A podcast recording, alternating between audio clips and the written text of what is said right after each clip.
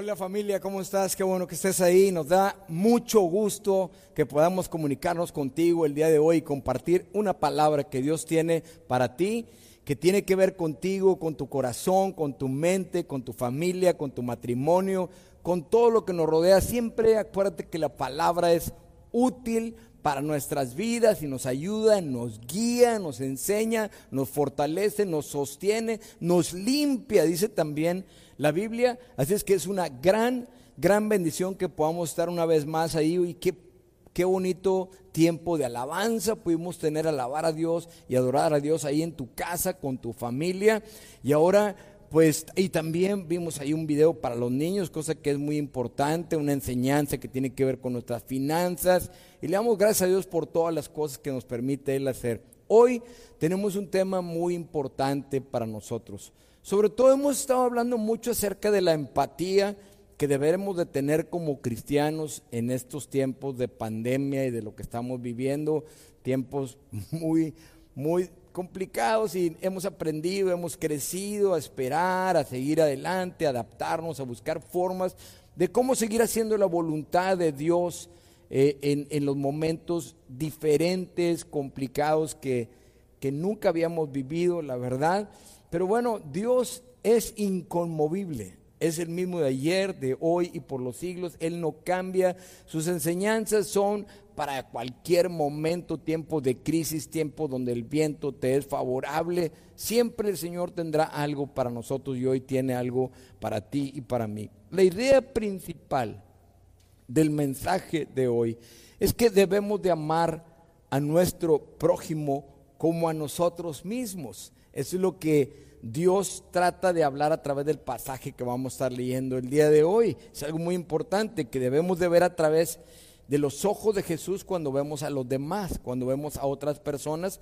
Deberíamos de más, más que verlos en base a lo que pensamos o lo que sentimos o algo, deberíamos de elevarnos con la capacidad que Él nos da por el poder de su Espíritu Santo y ver a través de sus ojos a los demás, a la demás gente y mostrarles el amor de aquel que vive en nosotros, que quiere fluir a través de nosotros y que ellos puedan sentir su amor para con sus vidas. Voy a leer de Lucas capítulo 10, versos 25 al 39.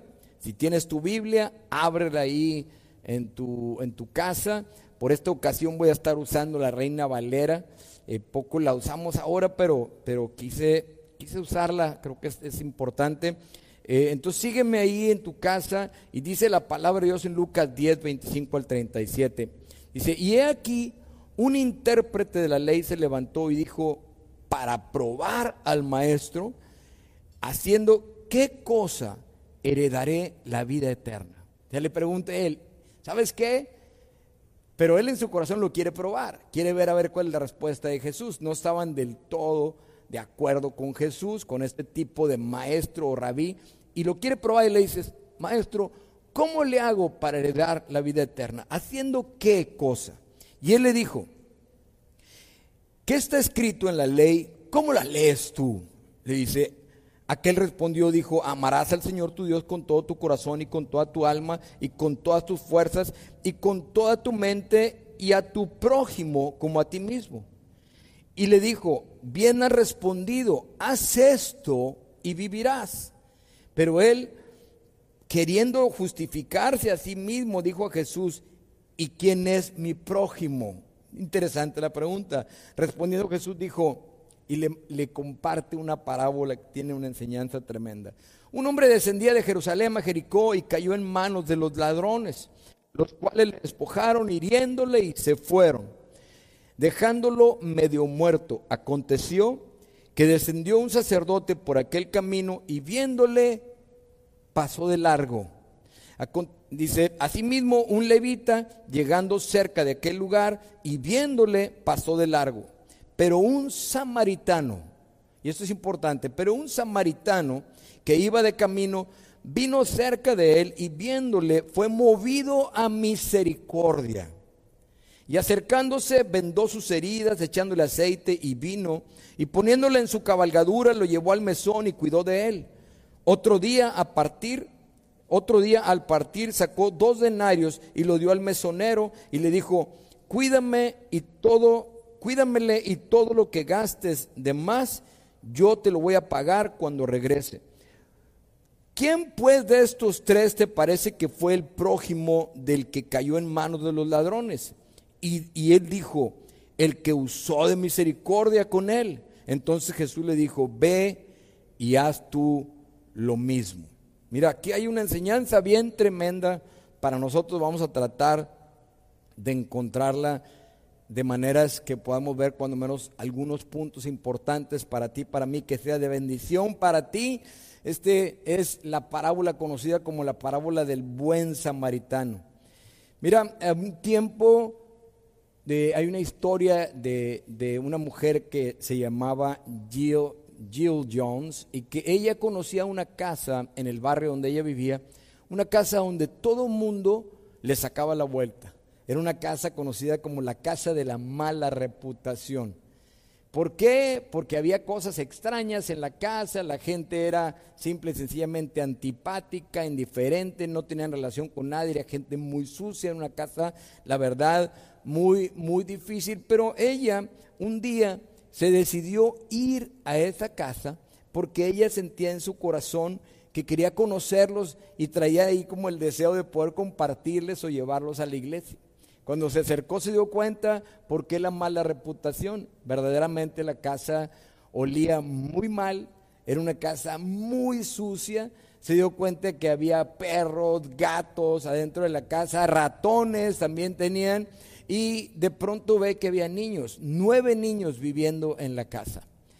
Y entonces ella empieza a compartir con ellos eh, y les, hace una, una pregunta y les dice, me gustaría mucho que fueran conmigo a la iglesia. Claro que cuando ella estaba ahí, ella describe que era muy difícil, quería sacar su perfume y traerlo aquí cerquita, porque era muy difícil aguantar el olor tan desagradable en aquel, lugar. La gente que estaba ahí traían ropas sucias, su, rostro no eran rostros de, amistad ni, de, ni, nada agradable, sino que guardaban cierto dolor en su corazón. Finalmente, mientras que ella quería salir ya corriendo de ahí, quererse ya desaparecer de ahí, finalmente les hace esa pregunta y les dice, oigan, ¿irían conmigo a la iglesia? Wow, o sea, la casa rechazada, desagradable, sucia, olorosa, niños sucios, las ropas de la gente, nada, nada bien, eh, animales en la casa, un muy insalubre lugar y todo lo que quieras, la casa conocida con sus familiares, amistades y en todo el barrio de que era la casa de mala reputación. Y ella les hace una pregunta, ¿irían conmigo ustedes a la iglesia? No sé cómo sea tu vecino, tus amigos o la gente que tú conoces, pero sí sé que yo creo eh, que siempre hay alguien con necesidad cerca de nosotros, que siempre conocemos a alguien que está pasando por situaciones muy complicadas financieras, por, por cuestiones difíciles en su matrimonio, en su familia, que están pasando dificultad porque pues las cosas cambian, no solamente ahora con la pandemia, pero siempre ha sido de que de, de, repente el viento te sopla a favor y de repente te sopla en contra y pierdes tu trabajo, te va mal en tu negocio, tienes una desilusión, alguien te traiciona. Bueno, ¿cuántas cosas vivimos y hay cambios radicales? A veces eh, tengo una posibilidad de vivir en un nivel... Eh, X y de pronto las circunstancias me llevan forzosamente a bajar mi nivel, a hacer ajustes y a veces no es tan fácil porque mis hijos están acostumbrados cuando cambio de ciudad y, y, tengo que dejar las amistades y bueno, tantas cosas que pudiéramos ver ahí, pero lo que Dios quiere es que tú y yo podamos ser movidos por medio del Espíritu Santo y que nos convirtamos en un conducto por el cual Jesús puede tocar la vida de quien sea cualquiera que sea su necesidad. Nosotros fuimos llamados precisamente a eso, a tocar la vida de las personas de una manera no nada más psicológica o personal, sino a través del poder del Espíritu de Dios que se mueve a través del amor, del amor de Cristo y que le muestra que Jesús no se olvida de la gente y que está siempre al pendiente de estos. Entonces, cuando nosotros logramos ver o cuando estamos llenos del Espíritu Santo es la única manera de que podemos ver a los otros con los ojos de Jesús. No hay otra forma, por más compasivos que seamos, por más buenos que queramos ser, o misericordiosos, o andar ayudando a la gente. Hay una diferencia enorme entre las obras que podemos hacer nosotros y ese mover del Espíritu de Dios que nos hace ver, ver a las personas con el amor de Cristo. Entonces, pues, eh, fíjate, lo primero que vamos a ver aquí por el pasaje que leímos ahorita es, habla de un maestro de la ley. Y dice, he aquí que un maestro de la ley que se acerca con Jesús para probarlo. ¿Quién era un maestro de la ley? Y esto es importante que nosotros lo vayamos a aprender el día de hoy. Un intérprete de la ley no era alguien así como que como que como un abogado del día de hoy que conoce las leyes y que se mueve eh, porque ese es su, su oficio o su, trabajo o su conocimiento o su profesión, no, esto más bien era una persona que conocía las escrituras, que tenía una, una, una autoridad ante el pueblo eh, reconocida como un representante de Dios, eran como los héroes religiosos del momento que conocían la, la, ley, a los profetas, historias de la Biblia y eran maestros de la ley. Entonces dice aquí, he aquí que un intérprete de la ley se levantó y dijo para probar a Jesús. Entonces, wow, aquí empieza algo bien interesante porque Jesús siempre que va a, enseñar algo, se va a, dirigir al tipo de audiencia que,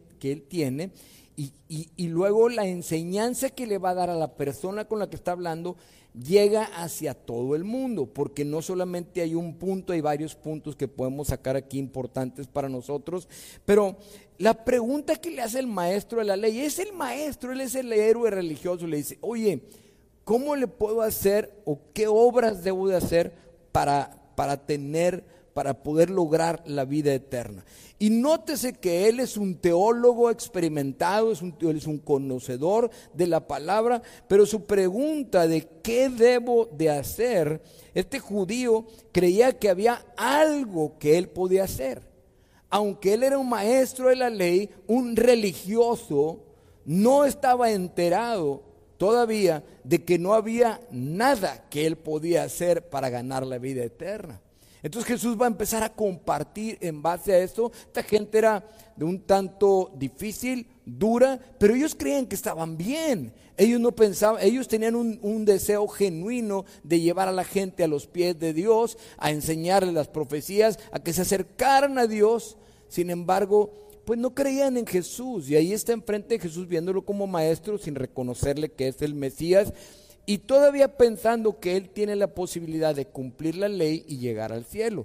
Pero él dice, déjame ver si este me contesta otra cosa por lo que predicaba y Jesús va a empezar a compartir algo tremendo. Acuérdate lo que dice el apóstol Pablo a los Efesios capítulo 2 versículo 8 y 9. Dice que nosotros somos salvos, o sea, ganamos la vida eterna por gracia Dice, y no es por obras, no hay nada que tú puedas hacer para recibirla, es un regalo de parte de Dios. Entonces, cuando estudiamos este pasaje del buen samaritano, quiero que veas que no es solamente una historia de amor, como a veces se usa y está bien, sino que es una de las mejores razones que usa Jesús aquí, le va a usar para decirnos, ¿sí? Lo que quiere, eh, eh, que, quiere que este hombre reconozca y que la humanidad reconozca que no se puede ser salvo a través de nuestras obras o de lo que nosotros somos o dentro de nuestra capacidad no existe la posibilidad, pero que Él está ahí para salvarnos. Entonces Jesús le responde la pregunta a esta pregunta de qué voy a hacer para ganar la vida eterna y le dice, bueno, pues tú conoces la ley, ¿cómo la lees?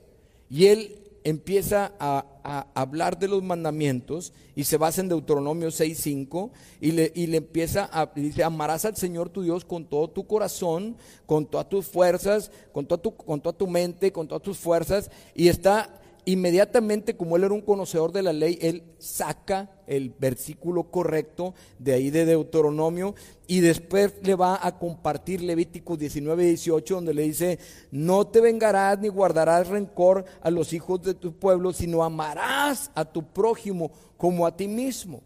Entonces, en eso se basa Jesús y le contesta estas dos cosas. Entonces el Señor lo que le está diciendo, le está repitiendo las cosas que Él conoce, que Él las dice, que Él las enseña, que le dice a todo el mundo que se debe hacer, pero que Él cree que las cumple. Y le empieza a hablar de un, de un pasaje, o le, le va a compartir una parábola donde lo va a retar a tratar de que vea su propio corazón y su propia incapacidad y esto me, me, alegra mucho porque eso ha pasado muchas veces en mi vida desde que conocí a Cristo. Constantemente te desafía y te dice, hay cosas que tú no puedes hacer, pero que yo sí las puedo hacer. Entre más menguo yo, entre más bajo yo, veo la posibilidad de lo que Dios hace para mí. Entonces dice, si tú guardas estos dos mandamientos, hazlos y vas a vivir.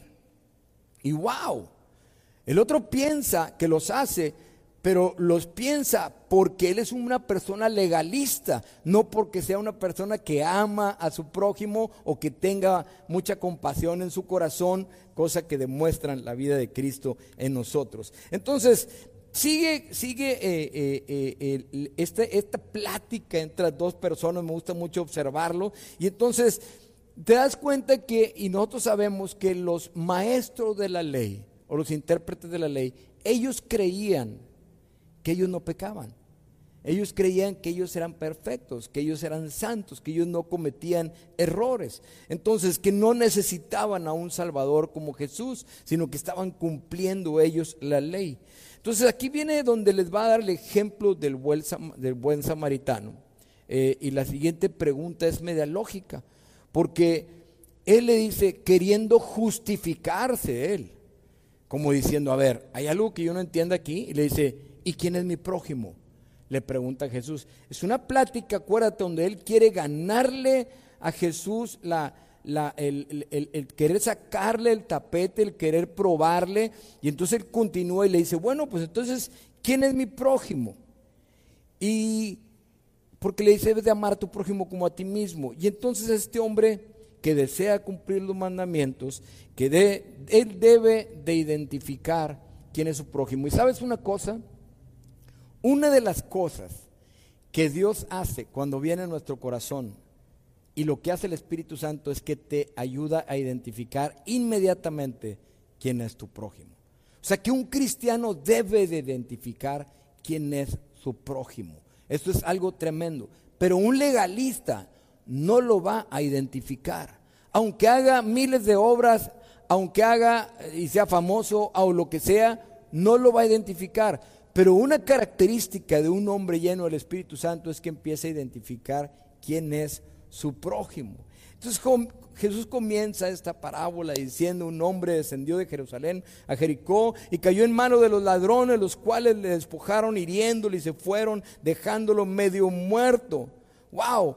Emocionante que el Señor Jesús empieza a usar parábolas con, ilustraciones de la vida cotidiana. Ellos sabían que caminar de Jericó a Jerusalén era peligroso, que tenías que tener cuidado por donde caminabas. Es un lugar desértico lleno de rocas, donde los ladrones se dice que hasta la fecha todavía hay robos y que a la gente la atacan y un montón de cosas. Y entonces ellos pudieran estar pensando, pues qué tonto, o sea, ¿por qué se fue por ahí? Pero todavía también está hablándoles porque muchos de los sacerdotes que había en aquel entonces, porque cuando empieza a, hablar de esto y están viendo de que este hombre fue ultrajado y que lo dejaron tirado y lo que tú quieras en este lugar, en este lugar desértico, como te decía ahorita, y con tantos problemas, entonces seguramente está hablando de un judío, eso es lo que ellos están eh, pensando, y que en el camino pues le había pasado todo esto, pero que era también, ellos podían pensar, bueno, que, o sea, debió haber sido más inteligente con el horario, con el camino, de verse por otro lado, o lo que tú quieras. Pero entonces, lo que está haciendo Jesús es que logra captar la atención de la gente. Entonces él ya tiene la atención del sacerdote que, está tratando del intérprete de la ley de, de probarle. Y entonces dice, aconteció que descendió un sacerdote por el camino. O sea, uno como tú, haz de cuenta, le está diciendo, aconteció que pasó un sacerdote por el camino y viéndolo, se pasó de largo. Dice, y después, asimismo, un levita, llegando cerca de aquel lugar y viéndole, se pasó de largo. Y entonces Aquí hay algo bien tremendo. En este tiempo de Jesús había cerca más o menos de, 18 mil sacerdotes que ministraban en aquellos lugares. Eran tantos los sacerdotes que se les permitía ministrar a muchos de ellos solamente dos, dos semanas al año y se turnaban y se turnaban y se turnaban. Y habla también de un levita y un levita era el ayudante del sacerdote, hacía muchos de los quehaceres en el templo, era un servidor dentro del templo que, que apoyaba y todo. Y deberían de ser ellos como que los los, representantes del amor de Dios, no de la palabra de las leyes, sino del amor de Dios. Y le dice, pues sabes qué, estos dos cuates pasaron por ahí, un sacerdote como tú, un levita quizás como tú, y se pasaron de largo.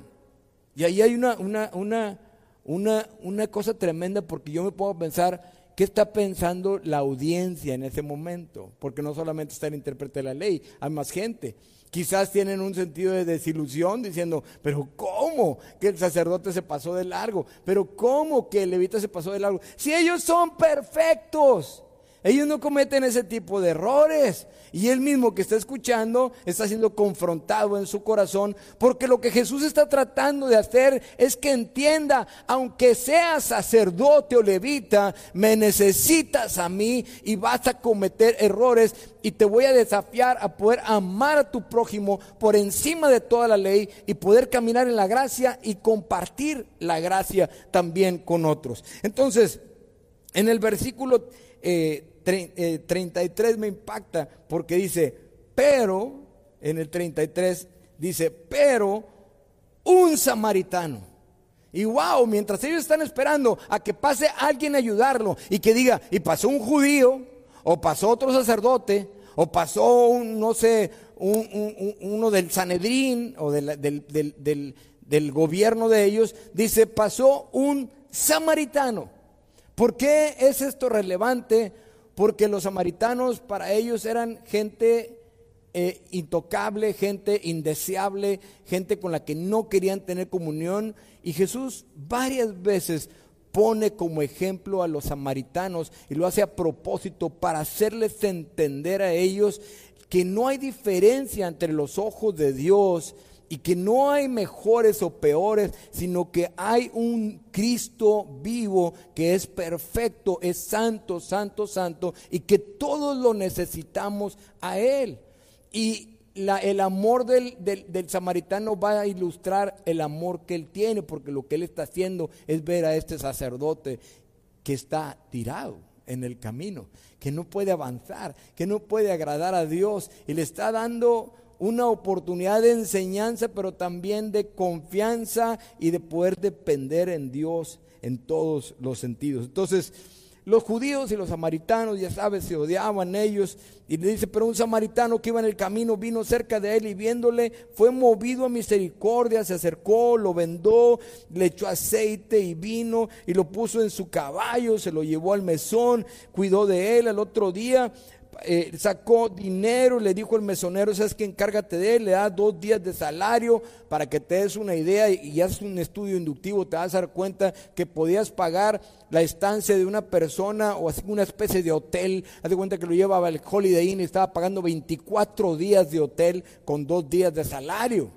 ¿Sí? Así se estaba moviendo él y dice, y si te gastas más, no te preocupes, yo voy a regresar y te lo voy a pagar. A ese grado era el amor a, la, a la persona. Entonces, qué demostración tan poderosa y tan hermosa que para mí creo que es útil en estos tiempos porque hay algo que ha crecido que, lo hablan no solamente los cristianos, sino todo el mundo, la apatía y la indiferencia acerca del necesitado y que es urgente que nosotros estemos viendo, es necesario que prediquemos el Evangelio, sí que ayudamos a la gente también, pero que prediquemos acerca de Jesús porque la gente necesita escuchar de Jesús. Entonces, también acuérdate que los, los tenían dos cosas los, los los maestros de la ley. Una, pues cuidar su integridad física. Entonces él puede decir, oye, pues es obvio, pues no te ibas a detener ahí a ayudar a una persona. Es como cuando vas en la carretera y ves que algo sucede y es de noche y vas con tu familia y ves que está pasando algo, que alguien se, se, se, accidentó o algo y estás entre que si me paro y si es una trampa y si me va a pasar algo y lo que tú quieras. Entonces ellos cuidaban su integridad física. Y número dos, ellos, acuérdate que por ley cuidaban su, su limpieza eh, espiritual. O sea, ellos pensaban que si la persona estaba muerta no podían tocarlo porque la ley decía que no. La ley era muy, muy, muy interesante. En, en números 19, 11 dice, el que tocare cadáver de cualquier persona será inmundo siete días. Entonces quizás ellos decían, no, pues que si lo tocas voy a quedar inmundo. Por eso es, es impresionante que Jesús se acercara y tocara a los, a los leprosos, por ejemplo, a los ciegos, cuando nadie hacía hecho, y mucho menos un maestro de la ley. Entonces, aquí está poniendo el, ejemplo del samaritano, cómo vio la necesidad, tuvo compasión, pone sus vendajes, hace todo lo que estábamos describiendo ahorita, y este, y luego Jesús le dice, bueno, ¿quién de los tres, del, del, del sacerdote, del levita y del samaritano, ¿Quién de estos tres parece que fue el prójimo del que cayó? ¿Quién de esos tres es el prójimo del que cayó? Acuérdate que él dijo, ¿quién es mi prójimo? Y le sigue contestando la pregunta, ¿quién es el prójimo? El versículo 37 dice que él usó de misericordia con él. O sea, esto es algo eh, importante, fíjate bien. Es obvio que él mostró amor y compasión eh, hacia el verdadero prójimo, hacia quien era el, el que tenía necesidad. Entonces, pero para el otro es algo tremendo porque no es un judío, no es uno del clan de él, no es un compañero de la escuela o de la iglesia, sino más bien es un samaritano. Y Jesús le está diciendo a este teólogo, conocedor de la palabra, cuando habla del samaritano, dice, ve y haz tú lo mismo. Haz lo mismo. O sea, déjate de, ritos y de, y de, legalismos y todo y simplemente haz lo mismo. Entonces, amar eh, al prójimo, ahí en los últimos versículos, versículos 36 y 37, eh, dice, ¿quién de estos te parece que fue el prójimo y cayó en manos ladrones y dijo, el que usó de misericordia? O sea, él mismo el intérprete de la ley, él mismo está contestando, no tiene otra. Pero me sorprende que no dice el samaritano, porque no puede ni siquiera nombrar o decir la palabra samaritano. dice, no, pues el que fue movido a misericordia, el que mostró compasión, ¿sí? Romanos 13, 9 al 10 dice, porque no, eh, no, adulterarás, no matarás, no hurtarás, no dirás falso testimonio, no codiciarás, y cualquier otro mandamiento que está eh, cualquier otro mandamiento en esta sentencia se resume. Amarás a tu prójimo como a ti mismo y el amor no se hace mal al prójimo. Así que el cumplimiento de la ley es el amor. O sea que si tú amas al prójimo como a ti mismo, vas a cumplir todo lo demás. No vas a dar falso testimonio, no vas a robar, no vas a matar, porque amas a los demás, no les vas a hacer lo que no te harías a ti. ¿Sí? Entonces por eso Jesús enseñó y dijo, aquí se, se encierra todo y los profetas, en amar al Señor por sobre todas las cosas y a tu prójimo como a ti mismo. Entonces aquí hay, voy a compartirte cinco puntos rápidos que debemos de tener para amar a nuestro prójimo eh, en el tiempo cortito ahorita que nos queda y que es importante para nosotros. ¿Cómo puedes amar a tu prójimo como a ti mismo? Bueno, el número uno ya te lo leí ahorita. Debemos de reconocer la responsabilidad que tenemos como cristianos. ¿sí? Nos llamó el Señor solamente para ser egoístas o ególatras o vanidosos o, o, para recibir la bendición y la bendición y la bendición y la bendición. Nos llamó también para dar. Nos llamó también para bendecir a otros. Y nos llamó a cumplir la ley. Como no la podemos cumplir, Cristo la cumple por nosotros, pero dice, pero esa es la ley. Ama a tu prójimo como a ti mismo. Entonces, aunque no guardamos los mandamientos en su totalidad, porque no hay hombre que los pueda guardar, el Espíritu Santo nos guía a hacerlo, nos despierta y trata de que lo hagamos y que te amemos a ti, que tú ames a otro, tú me ames a mí y amemos a los demás como a nosotros mismos, que estemos deseando el bienestar por medio del amor de Cristo sobre los demás. Entonces debemos de reconocer que, ese es, que nos llamó a eso el Señor. No nos llamó solamente a recibir. Yo sé que hay un crecimiento espiritual y que mucha gente cuando llega y empezamos en el, en el, en el cristianismo y recibimos a Cristo, de pronto todo está enfocado en lo que yo recibo, en lo que Dios me da y en lo que Dios hace conmigo y yo y yo y yo. Pero acuérdate que tiene un propósito desde el principio con Abraham. Le dice, Abraham, yo te voy a bendecir, Abraham. Y tú vas a ser bendición. Y en tu descendencia, en esa bendición que te voy a dar, voy a bendecir a todas las familias de la tierra. Entonces aquí hay algo tremendo. Número dos, número uno, es nuestra responsabilidad. Número dos, además de reconocer nuestra responsabilidad, debemos de entender la dificultad también para cumplir con este mandamiento. Amar al prójimo como a nosotros mismos eh, pues también incluye vivir una vida sin prejuicios, ¿sí? De pronto ves al que te pide, es un ejemplo para poder ilustrar lo que quiero decirte, pero yo puedo llegar a un semáforo, a un lugar cuando voy en mi coche y se acerca una persona y veo y puedo yo inmediatamente decir, este qué onda y por qué no se pone a trabajar y por qué esto y por lo que tú quieras, ¿verdad?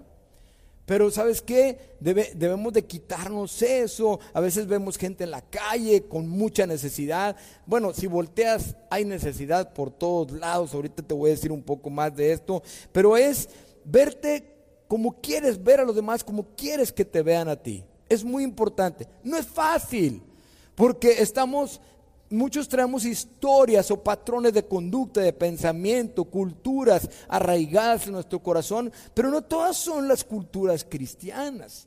No todas son las que expresan la vida de Cristo. Y nosotros somos llamados a expresar el amor de Cristo. Hay hijos que viven juzgando a sus padres, por ejemplo, o padres que viven juzgando a sus hijos, o esposos que viven juzgando a la esposa o viceversa, ¿sí? A veces juzgamos hasta los viejitos, ¿sí? Hay, ahorita hay, hay, hay gente que hasta se burla de los ancianitos, ¿sí? Cuando un día vamos a estar ahí nosotros también. Entonces tengo que amar. Por eso la ley de oro es haz con los demás como quieras que hagan contigo. Número tres. Si fuéramos honestos nosotros mismos, la verdad, este judío hubiera admitido en su corazón que en realidad él no era un buen prójimo. Él lo hubiera admitido, porque Jesús está usando una parábola. No está usando la vida de alguien para, para expresar eso, porque para eso está la vida de él. Pero él usa una parábola y él no ha guardado los mandamientos de Dios, la verdad. No ha hecho estas cosas. Pero él está basado en lo que él hace, ¿sí? En, en lo que él enseña, en lo que él sabe. Y por un tiempo ha tomado el lugar que le pertenece a la verdad. Y él ha hecho su propia verdad, porque esto es lo que hacían los fariseos.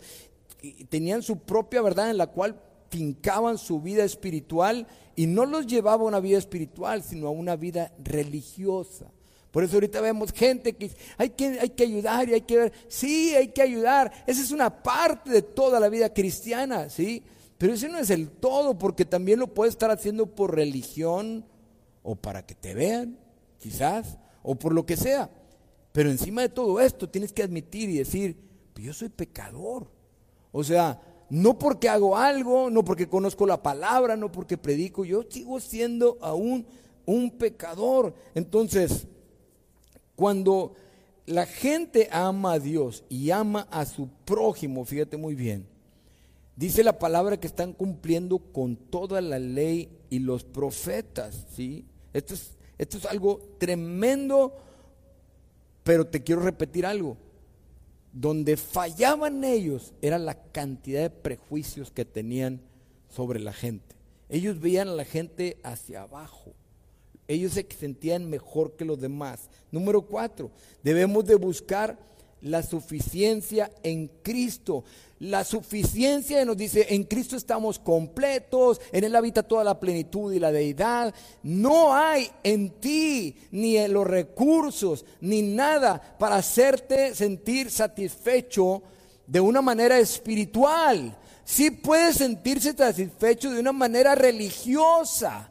Estoy impactado con el comportamiento global de la iglesia, fíjate muy bien, de cómo se ha desbordado a predicar el Evangelio, pero cómo se ha desbordado también en una confusión a seguir lo que como ahora estamos pegados más en esto y no tenemos que venir presencialmente a la congregación, entonces de repente oyes que, oiga hermano, ¿y usted qué opina? Porque me dicen que pues que ya, ya no hay que regresar a la iglesia, que ya en el futuro ya no va a haber iglesias y que todo se va a manejar en línea y todas estas cosas que se pueden oír hasta un punto de vista medio humanamente lógico, al final de cuentas, la realidad es que violan la palabra de Dios. Si por un determinado tiempo el que Dios permite, porque las cosas que, vemos son temporales, o a veces dice el Señor, vas a ser pasado por el fuego, ¿sí? Aunque estemos haciendo eso, fíjate muy bien, eso no quiere decir que el Señor haya cambiado y entonces hay que quitar los pasajes donde habla de congregarnos y de, y de, las características de la iglesia primitiva. Entonces, pero vienen todas estas confusiones donde la verdad apuntan hacia nuestro propio deseo, hacia nuestra propia decisión. ¿sí? Muchas veces porque oigo a alguien, porque ahorita oh, la, iglesia ya es como un mercado y el mercado está lleno de ofertas, está más, más fuerte que Amazon, yo creo, y entonces la gente tiene que salir todos los días y decidir a dónde va o a dónde no va o lo que sea. Pero sabes qué? Es ahí donde tienes que buscar a Cristo como tu única fuente de bendición y que te mantenga firme y que te revele realmente cuál es su voluntad. Entonces en Romanos 10:4 Pablo dice así, porque el fin de la ley es Cristo. El fin de la ley es Jesús. O sea, tenemos que tener cuidado que ni siquiera nuestras obras, en la palabra griego, fin, cuando dice Pablo el fin, eh, que, es la palabra teo, significa telos, que significa el cumplimiento o la meta. Y ahorita alguien dijo aquí, nuestra meta, o sea, la meta, y seguimos a la meta, al fin. O sea, eso es lo que Dios quiere en nosotros y tenemos que tener cuidado de no, de no confundirnos. Entonces, finalmente, ¿sabes qué debes de orar a Dios en el Espíritu de Dios? Que te dé sabiduría en todas las áreas, sobre todo en esta área. Cuando aceptas a Jesús en tu corazón, a Jesucristo, que todos lo necesitamos, el Espíritu viene a nosotros, mora en nosotros y, y empieza a mover algo que está más allá de nuestro intelecto, de nuestros gustos o deseos, nos empieza a revelar la voluntad de Dios y entonces comenzamos a entender, entonces comenzamos a obedecer. Pero si en el tiempo de crisis yo me convierto en el maestro de la ley y empiezo a tomar mis propias decisiones y empiezo a no ver al prójimo como a mí mismo, no amar a Dios por sobre todas las cosas, empiezo a meterme en un problema. Eh, la verdad es que tus pecados no pueden ser perdonados más que por Jesús, mis pecados también. Él está hablando con un maestro de ley, él no cree que Jesús sea el que lo va a perdonar sus pecados. Él piensa que sus obras van a perdonar sus pecados, que el cumplimiento de la ley lo mantiene en comunión con Dios, cosa que no es cierto, no es así. No puedes siquiera amar a Dios sin tener a Dios en tu corazón. Puedes decir amar a Dios, puedes hacer un montón de ritos para decir que amas a Dios, pero no puedes amar a Dios sin Dios. Por eso Dios dice, ustedes me aman porque yo los amé primero. Ustedes no me escogieron a mí, yo los escogí a ustedes. Y cuando los escogí, toco a las puertas de su corazón y si alguno oye mi voz y abre la puerta, yo voy a entrar a él y voy a cenar con él y él conmigo. Y así está llena la palabra de tantas y tantas enseñanzas para nosotros. Entonces, esto me impactó mucho porque la primera vez que yo fui, la única vez también, que fui a la India, llegamos a Mumbai. Y cuando llegamos a Mumbai, llegamos de noche y tardamos mucho en salir del aeropuerto porque son muy complicados. Saliendo del aeropuerto, una historia muy larga, finalmente íbamos en un taxi, en cinco taxis, porque son taxis muy pequeños. Si llevas maletas, pues pueden ir dos personas en un taxi o una, y lo demás es para llenarlo de maletas porque son pequeñitos, muy chiquitos. Pero cuando salimos de ahí y agarramos una avenida para ir rumbo al hotel, había cientos, pero cientos, cientos de niños, niñas, mujeres, hombres tirados en la calle, pero cientos, por no decir miles, ¿sí? Cuadras y cuadras y cuadras y cuadras y cuadras, todos como tamalitos acostados en las banquetas, todos con el mismo tipo de cobija, todos, todos enrolladitos, todos, todos, las cuadras llenas una y otra y otra y otra, una que otra esquina con gente en una lumbre, en una lumbrita como que calentándose. Era impresionante. Eso llevó una carga a mi corazón en ese momento que estábamos ahí. Me acuerdo que mi pregunta en mi corazón internamente Dios, ¿qué puedo hacer? ¿Qué puedo hacer? ¿Qué puedo hacer? Y de pronto se ve tan grande el problema que no, no puedo hacer nada. ¿Sí? No puedo hacer nada. Si tú te fijas al día de hoy, abres un periódico, lo que tú quieras. Aquí nosotros vamos a colonias. La vez pasada fuimos a un circo y hemos ido al lado. Aquí tenemos afuera y seguimos recolectando despensas y lo que sea. Eh, para llevar, tenemos ropa y, bueno, tenemos veintitantos años manejándonos en el, en el área de misericordia, pero sabes qué, nunca vas a poder satisfacer toda la necesidad de todos. Pero sí puedes llenarte de Jesús para tener la sensibilidad de poder amar a tu prójimo como a ti mismo. ¿sí? De poder amar a Dios, entender tu necesidad que tiene de Dios. Porque el meollo de este pasaje es que de pronto con el que está hablando y el que le pregunta, él dice que necesita a Dios, pero él en su vida no necesita a Dios. Dice que él cumple la ley, pero no ama a su prójimo como a él mismo, ¿sí? Entonces te decía de Jill Jones, llega a la casa ella de, de estas personas y les dice, irían conmigo a la iglesia. Y la señora dice, pues yo no iría sola, mi esposo tampoco. Si quieres podemos llevar a los niños, nueve niños. Dice, nada más que hay una condición. Te vienes los domingos, unas dos horas antes, para que nos ayudes a bañar a los niños, a cambiar a los niños, ¿sí? a que todos estemos bien arreglados, y nos vamos contigo y tú nos llevas y tú nos traes. Y imagínate, ¿sí? Eh, Jill Jones tomó una decisión y el próximo domingo, ahí estaba en la casa de ellos, limpiando a los niños, bañando a los niños, cambiando a los niños, esperando que se arreglaran los papás y llevárselos a la iglesia. Una semana, dos semanas, cada domingo hacía lo mismo. Y ella dice que aunque esto era complicado y, y tenía que aguardar, cuando ella entraba a la iglesia, ella tenía un gozo en su corazón porque sentía que ella estaba haciendo un buen samaritano.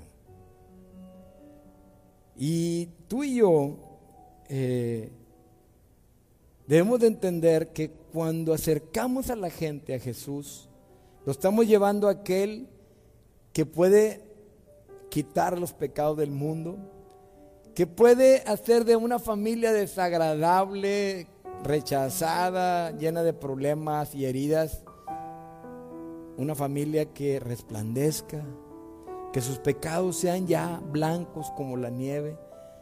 Cuando tú llevas a Jesús a alguien, las vidas son transformadas. Entonces muchas veces volteamos a ver los lugares con necesidad. ¿Qué tanto hacemos por, por los ancianitos de los asilos? Por los niños que están en las casas hogares? Por la gente que está en las calles. ¿Qué tanto hacemos? Y a veces hasta dentro de nuestra casa qué tanta compasión o misericordia tenemos. Solamente recuerda que tú sí puedes ser un buen samaritano. Sí lo puedes hacer. Y es el deseo que está en el corazón de Dios. Porque el Señor te está pidiendo que veas la verdad No te pide que veas por toda la necesidad, ni me pidió a mí que viera por los mil personas que vi tiradas y al otro día otras tantas y al otro día otras tantas durante casi un mes. En la India vimos cosas tremendas. Y no te pide que soluciones todo, la verdad. No es eso. Pero lo que sí quiere es que tengas disposición en tu corazón de darle espacio al Espíritu Santo para que huyas del egoísmo y que puedas amar. Porque el enemigo del amor es el egoísmo. El enemigo de la humildad es la soberbia. ¿sí? Pero cuando nosotros tenemos y nos dejamos llevar por Dios y caminamos en el Espíritu de Dios, entonces podemos estar expresando el amor de Dios y podemos ver vidas transformadas por medio de tu obediencia, a través de lo que Dios hace con su poder y su misericordia. Tenemos que amar a los niños, a tu familia, a tus hijos, a tus nietos, a, tus seres queridos, a tus familiares, a a quien sea. Amar con amor sacrificial, amar aunque de pronto te sientas decir, esto no es justo, ¿por qué voy a hacer esto? ¿Por qué voy a dar aquello? No lo hagas. Más bien sométete al mover del Espíritu Santo, quien fortaleció la vida de Jesucristo para poder que diera su vida.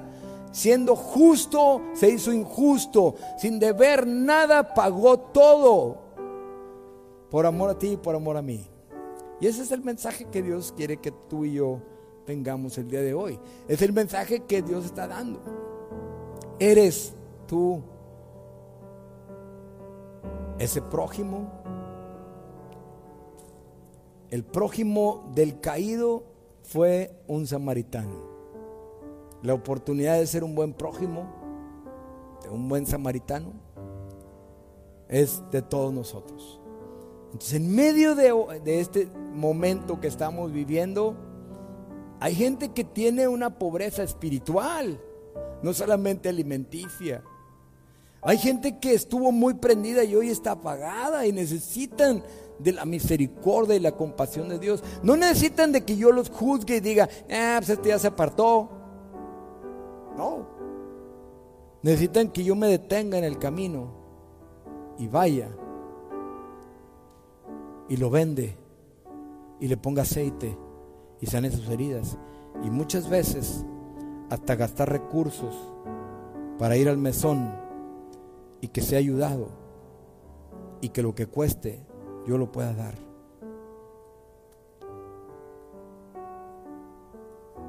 Vamos a orar para terminar. Padre, en el nombre de Cristo Jesús te alabamos, bendito Rey, te adoramos. Muchas gracias, Señor, por tu palabra. Gracias porque, Señor, de pronto haces este tipo de parteaguas para, para edificarnos, para desafiarnos, para, para examinarnos, Señor. Si estamos haciendo lo que tú quieres. Señor, en el nombre de Jesús, esta semana hemos oído de enfermos, Padre. Y quiero pedirte por todos ellos, los que están en cama, en algún hospital, que tú, Señor, los toques los levantes en el nombre de Jesús. Te pido por cada familia, te pido por el que se ha enfriado, te pido, por el que ha estado enojado en su corazón, por el que está separado, Señor, por lo que tú quieras, bendícelos, Señor. Bendícelos, Padre, dales gozo, tranquilidad, Padre, que tengan vendadas sus heridas con aceite, Señor, en el nombre de Jesús. Y úsanos a nosotros también, Señor, para hacer embajadores dignos, representantes dignos tuyos, Señor, aquí en la tierra. Padre, tú lo eres todo, Señor, en el nombre de Jesús. Que Dios bendiga tu casa, que Dios bendiga tu vida, que despierte en ti un deseo grande de amar al prójimo y que siempre la paz de Dios gobierne en tu corazón, en tu familia y que Dios provea todo lo necesario, como dice la palabra, no solamente para suplir tu necesidad, sino para que puedas dar con liberalidad.